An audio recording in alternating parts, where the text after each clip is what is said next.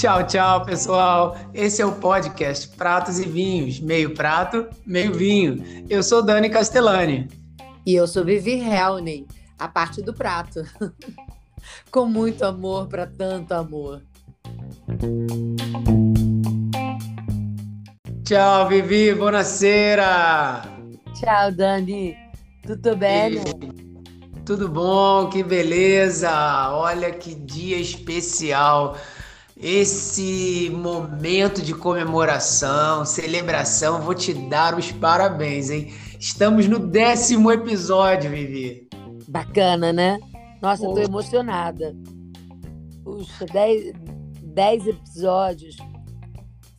Foram dez semanas de grande parceria, dez semanas de muita alegria, dez semanas de conteúdo, dez semanas de amor para os pratos, para os vinhos, entre nós. Poxa, foi muito bom estar com você, dividir esse tempo todo aqui no nosso áudio juntinhos. Então, e a gente tem que pensar para os próximos episódios, não? O que, que vai acontecer?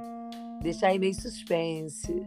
Isso, então, a gente vai encerrar essa temporada hoje a temporada de início, de estreia do Pratos e Vinhos, a primeira temporada com 10 episódios que são lindos, com muito conteúdo sobre vinhos, enologia, vitivinicultura, sobre culinária, gastronomia brasileira e italiana, todo o conteúdo que vocês divertidamente aproveitaram aqui e ainda trouxeram para a gente compartilhando também ideias tão gostosas, os feedbacks maravilhosos, Vivi. Pois é, muito legal. É, a, o, o, que as pessoas falavam, é, tudo sobre o, aquele que a gente gastou muito tempo, o outro que foi é, que já, já ficou no tempo menor, não, e foi bem bacana. Eu gostei bastante.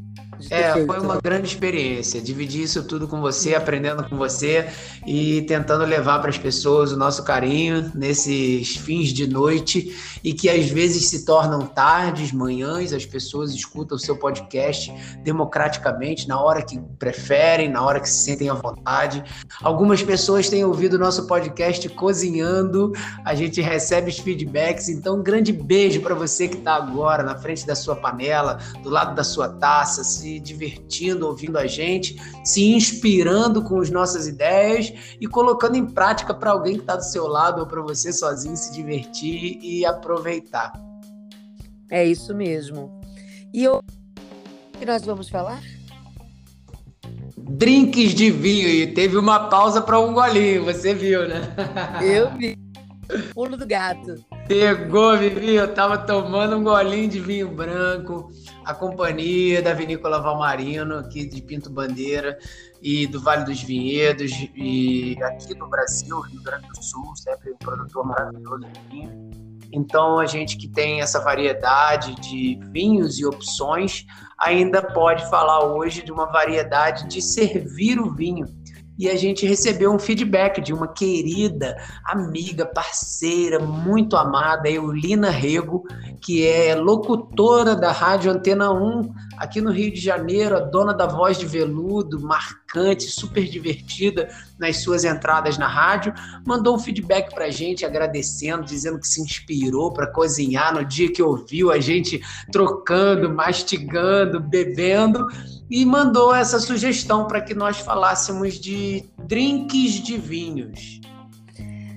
Olha, eu vinho, eu gosto dele em si, mas tem alguns drinks que eu amo.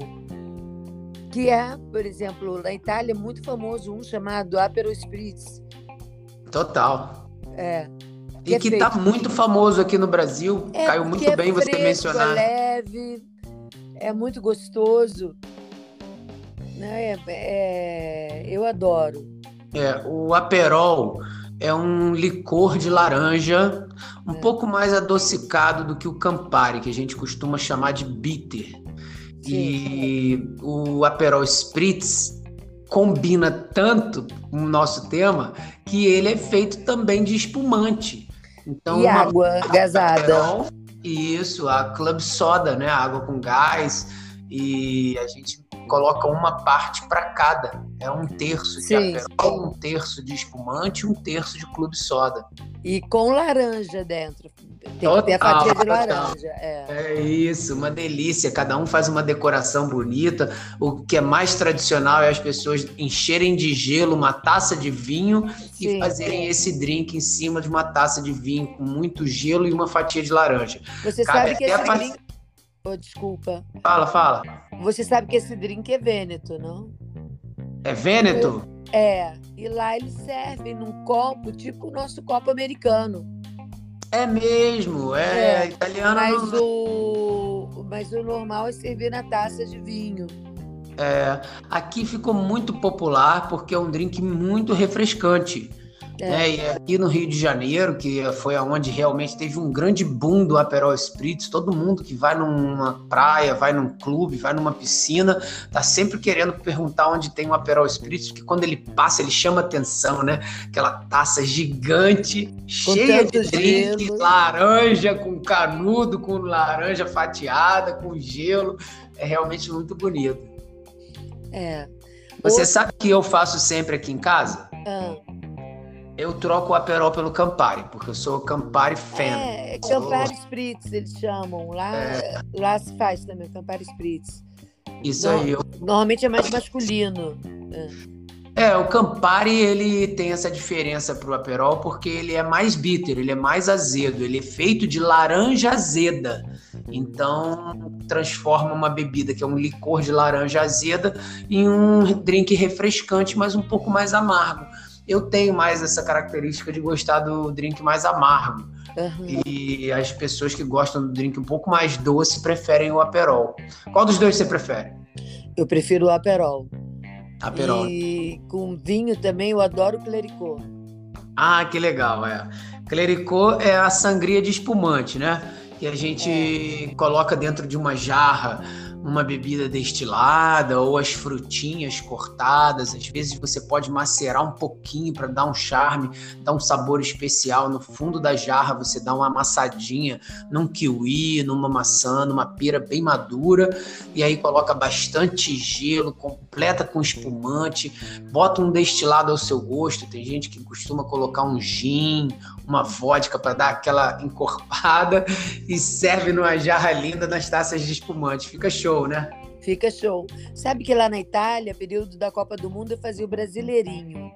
Era, como é que era? Era um clericot que eu colocava dentro lime, que é o limão normal, esse limão nosso verde, colocava o limão siciliano, é, hortelã e alecrim. Ai, mas ficava muito bom. Nosso limão Tahiti, né? É. Você fazia uma mistura dos dois, siciliano é, e Tahiti. rodelas, não enchia de rodelas, porque daí ficava verde e amarelo. Maneiro, olha que ideia boa, gostei. E ficava muito fresco. Às vezes colocava até um pedacinho de gengibre, assim, para dar um, hum. um picantezinho, e era muito bom. E fazia com algum destilado ou só usava o espumante? Só usava o espumante. Legal. É. É, eu gosto de colocar, quando eu faço as sangrias, um pouco de gin, um pouco de limoncello, um pouco uhum. de licores, de licores, porque às vezes os licores de frutas caem muito bem e dão uma encorpada.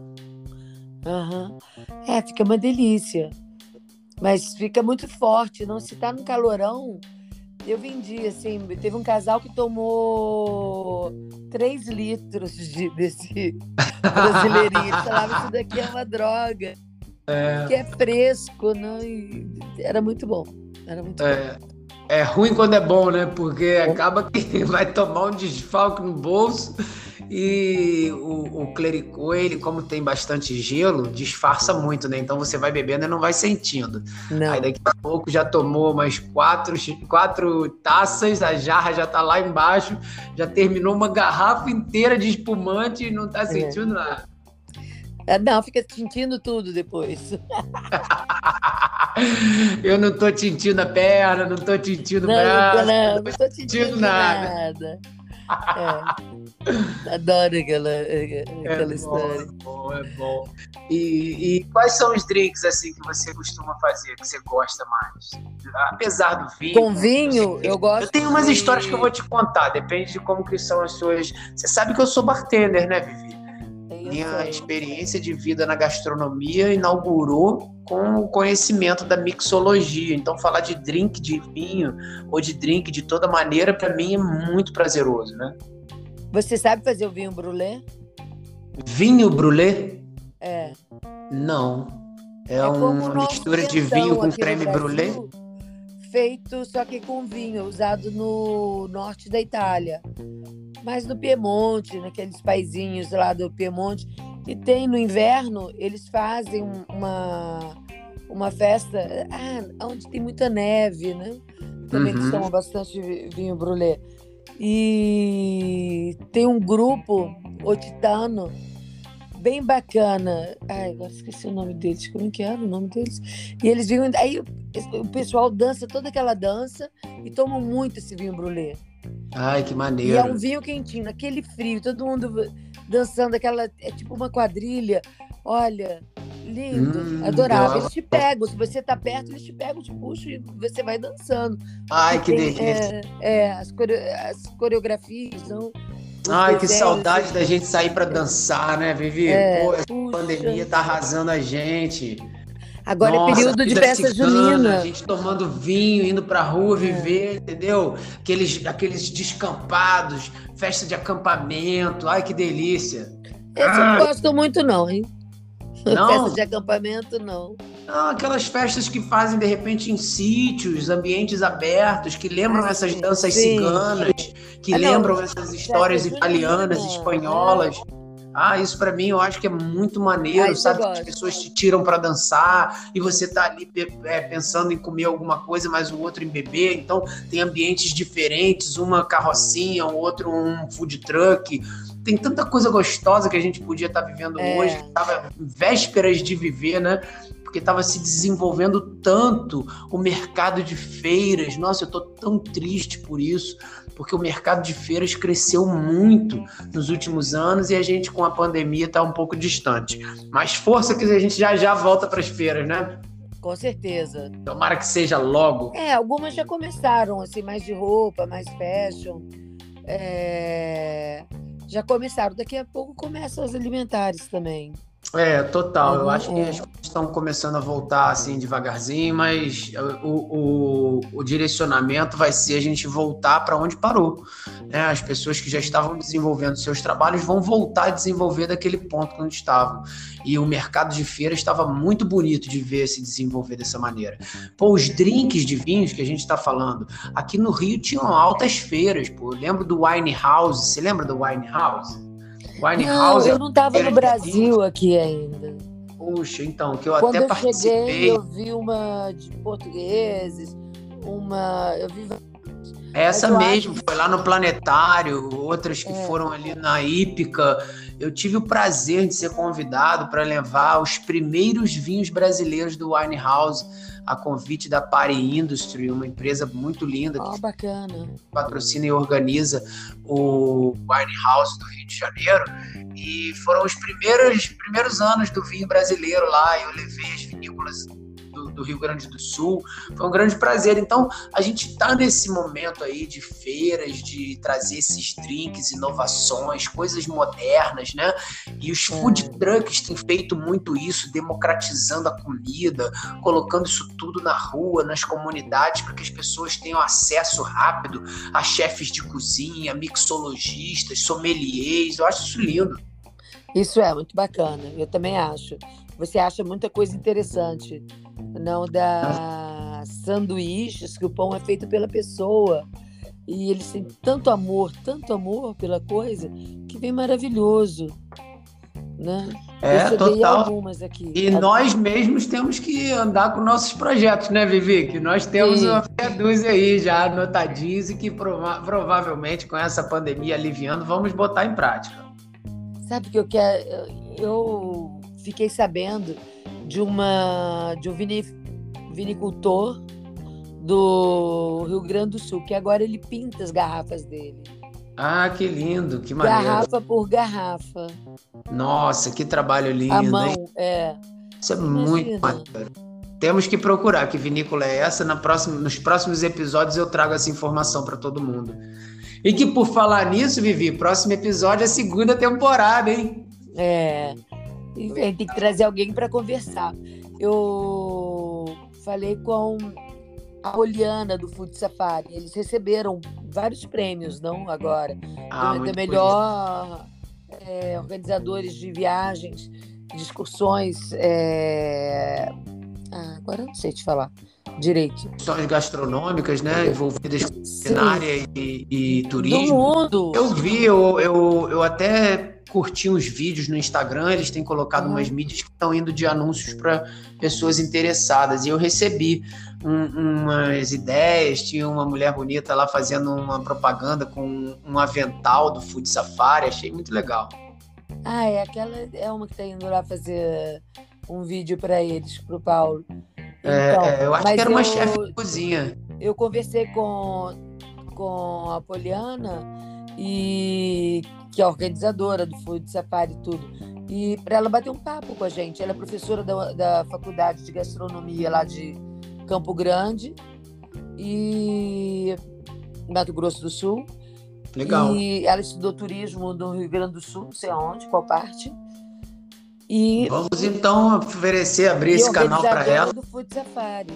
Vai ser um prazer. Pô, É. vamos poder falar e explicar um pouco mais sobre o Food Safari. Quem Sim. sabe as pessoas estão ouvindo a gente vão se interessar, vão curtir. Já devem estar, né? Porque quem está ouvindo aí agora, de repente, tem dois telefones, está com o computador do lado, já está colocando lá no Google foodsafari.com ou então Food Safari procurando Brasil. Eles, eles Safari prezam Brasil. muito, é, eles prezam muito pela regionalidade, a coisa bem patriota, não, bem, bem tradicional. Porque eu estava pensando outro dia, pô, todo mundo brasileiro suspira muito para as coisas lá de fora, sendo que a gente tem bons trabalhos aqui, né? Verdade. Então, Precisa realmente desenvolver o marketing do, do Brasil em geral. né, em falar da cultura brasileira, da arte brasileira, da gastronomia, da bebida, do vinho, do azeite, de qualquer tema, a gente precisa desenvolver um pouco mais de marketing sobre isso. Eu lembro muito Vinhos do Brasil foi um, um projeto do Ibravin que logo que deu início no momento de uma ação comercial muito forte, aconteceu um grande boom no Brasil inteiro se falou de vinhos brasileiros. E logo que uma questão política e até é compreensível porque o Ibravin dependia de recursos do governo para poder se manter e poder fazer esse tipo de investimento. Sem a, a, esses recursos, a troca política acabou não, não dando continuidade a esse marketing. Mas esse marketing é uma obrigação das empresas particulares de uma maneira geral. Então, existem associações, existem recursos que são veiculados para esse sentido e que deveriam dar realmente atenção para o produto nacional. sim, às vezes eu fico revoltada quando eu entro numa loja e pergunto, mas tem vinhos brasileiros? Não. Aí eu pego e falo, tá bom, saio. Né? É a maior, maior loucura, né? É, mas Sim. a gente está mudando isso. Eu estou feliz até dessa semana ter sido contactado por um bistrô aqui de Niterói Uhum. que está interessado em criar um conceito de vinhos brasileiros. Então vou mandar um abraço para Dudu Almada, Uhum. querido, e nós estamos juntos agora fazendo uma remodelação do cardápio dele, da carta de vinhos, e vamos dar uma cara de vinhos brasileiros para esse bistrô. Então, eu acho que é exatamente isso o legal do produto brasileiro, né? Você dá a opção do brasileiro conhecer o Brasil e de quem é de fora e que tem curiosidade conhecer de verdade um produto nosso. Não aquele produto comercial feito só para o nosso sustento básico, mas um que é a cara do Brasil, né? um vinho que seja produzido por uma vinícola tradicional, ou então um vinho vegano, um vinho orgânico, produzido por uma vinícola brasileira, com família brasileira, história brasileira. Eu acho que isso tudo tem muito a ver. Então, eu também acho. Vou pedir desculpa aos ouvintes, porque isso foi Vivi sendo Vivi, né? Porque eu mudei do, do, dos coquetéis, eu já mudei já falei outra coisa. Mudei o assunto completamente. Que nada. gente, mas é Vivi é, sendo é, Vivi sendo Vivi, é por isso que a gente está aqui. Muito é. bom, Vivi. É, ó, é, dos drinks, lembrando dos coquetéis de vinho, eu vou te contar um que tem uma receita muito legal. Vou até deixar essa receita para quem tiver interesse. Quando eu trabalhei para o Roberto Cavalli, um é. fashion design italiano, todo mundo conhece ele muito bem. Você, eu tenho uhum. certeza que tem muito. uma peça de cavalo em casa. Não, não. Se não tem, devia, porque você merece usar uma peça bem bonita com aquela. Ele é bem colorida, não? Ele, ele, estampas é de animais, né? Ele foi muito popular uhum. por isso. Ele fazia aquelas estampas de leopardo, de onça, de zebra, uhum. e que hoje nós temos conceitos de proteção aos animais, que o cavalo está muito into the business e preocupado com isso também tem feito muitas coisas de uma maneira artificial, é, de uma maneira, é, como eu vou dizer, copiando a pele do animal ao invés de usar a natural própria Pô. de origem. Mas eu acho você... muito legal. Sabe o que, que eu vi do Cavalli? Sim. Eu estava uma vez fazendo uma parte da Córcega junto com meu ex-marido, o irmão dele tem uma, um barco a vela, tudo. A gente estava subindo a Córcega, aí passou a lancha, um belo barco, não sei como chamar, é, do Roberto Cavalli, toda brilhante, parecia um diamante andando dentro do mar, assim. Caramba. lindo, né? Nossa, Ele... que barco lindo. Aí meu cunhado falou, ah, acho que é do Roberto Cavalli. Tudo. Realmente. Olha, o Cavalli foi o primeiro a inaugurar um fashion design restaurant em Dubai, e aonde hum. o prazer de trabalhar, Roberto Cavalli Club. Foi o primeiro fashion design restaurant na, na no mundo árabe. Né? Então, ele lá no mundo árabe tem muito reconhecimento. E lá, o bartender responsável pela criação dos coquetéis criou um, um coquetel chamado Catwalk. Catwalk em inglês uhum. quer dizer passarela, né? Uhum. Então, a gente fazia um drink de vinhos que era vinho branco, vinho tinto e vodka de berries. E era uma mistura onde o vinho tinto só aparecia para dar uma cor no coquetel. Então era uma coisa uhum. meio destilado para parecer um dry martini. Uhum. E no final, ao invés de usar a azeitona do 007, a gente congelava uma uva e colocava a uva numa espadinha daquela de metal dentro de uma taça de martini. Uhum. Ficava um show, era muito lindo. Ah, imagino. Imagino. É. Então já fica a dica para vocês que estão em casa, gostam de vinhos, Eu vou provar fazer. É super fácil, é só você botar aí um pouco menos de 100 ml, você pode usar aí um pouco mais de duas doses de vinho branco com uma dose de vodka berries ou alguma vodka que você goste, que tenha alguma relação com o vinho e o vinho tinto serve para você encontrar o ponto da cor favorita. Então você vai botando de gotinha em gotinha até a sua cor ficar linda. Bate com bastante gelo numa coqueteleira e depois você coa ele numa taça martini para ficar bem geladinho e parecer o drink do 007. E aí você pode decorar com uma uva. Aí você faz isso, vai lá no congelador, bota um cachinho de uva no congelador para congelar o cacho de uva, pega um pedacinho do cacho ainda, com duas, três uvinhas, enfeita a taça de martini, coloca o coquetel e pronto, vá lá. É, fica maravilhoso. Bom, Dani, é. nós estamos chegando no nosso tempo. Verdade. E estamos encerrando a nossa primeira temporada. Quero deixar um grande agradecimento a você e a todos. Dizerem que, dizer também a todos que fiquem aqui para sempre acompanhar os próximos episódios, sabendo quais são os temas que nós vamos sempre tratar. Na segunda temporada vem muita novidade. E divulguem o nosso podcast, gente. Passem para seus amigos, por favor. Sim, sim, gente. Olha, é igual lá no YouTube, você ativa o sininho e tudo mais. Aqui você segue a gente e pode compartilhar. é só você colocar lá no sua, na sua plataforma onde você ouve o podcast que você quer seguir o Pratos e Vinhos.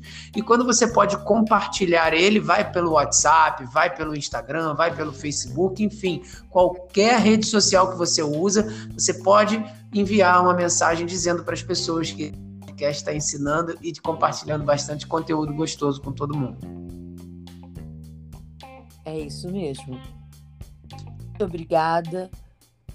Um beijo a todo mundo que esteve com a gente nessa primeira temporada e vamos para a segunda. Isso! Um agradecimento especial também para todos os nossos apoiadores que vieram, participaram. Sim. Bruno Galvão, Ana Tacia, Everson Suzin, Rodrigo do Rancho dos Sonhos, Jarbas e todas as pessoas que vieram também com energia boa, se compartilharam e, e se doaram junto com a gente nessa empreitada. Muito obrigado. Muito obrigada. Um beijão. Valeu, Vivi. Arrivederci. Você pode falar? Pode. Eu vou botar esse pedacinho de você falando já. Pode falar? Bacana. Mas ficou legal, né?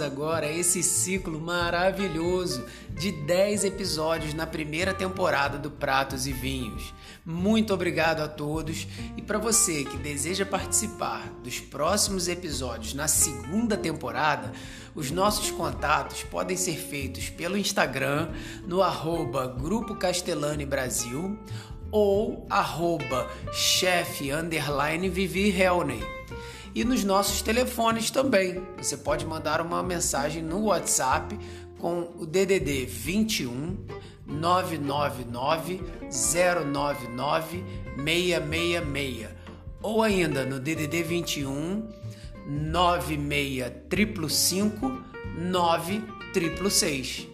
Se você não conseguiu pegar, volta um pouquinho no áudio e salva agora. Manda uma mensagem pra gente e a gente já vai preparar para a próxima semana mais um episódio delicioso da segunda temporada.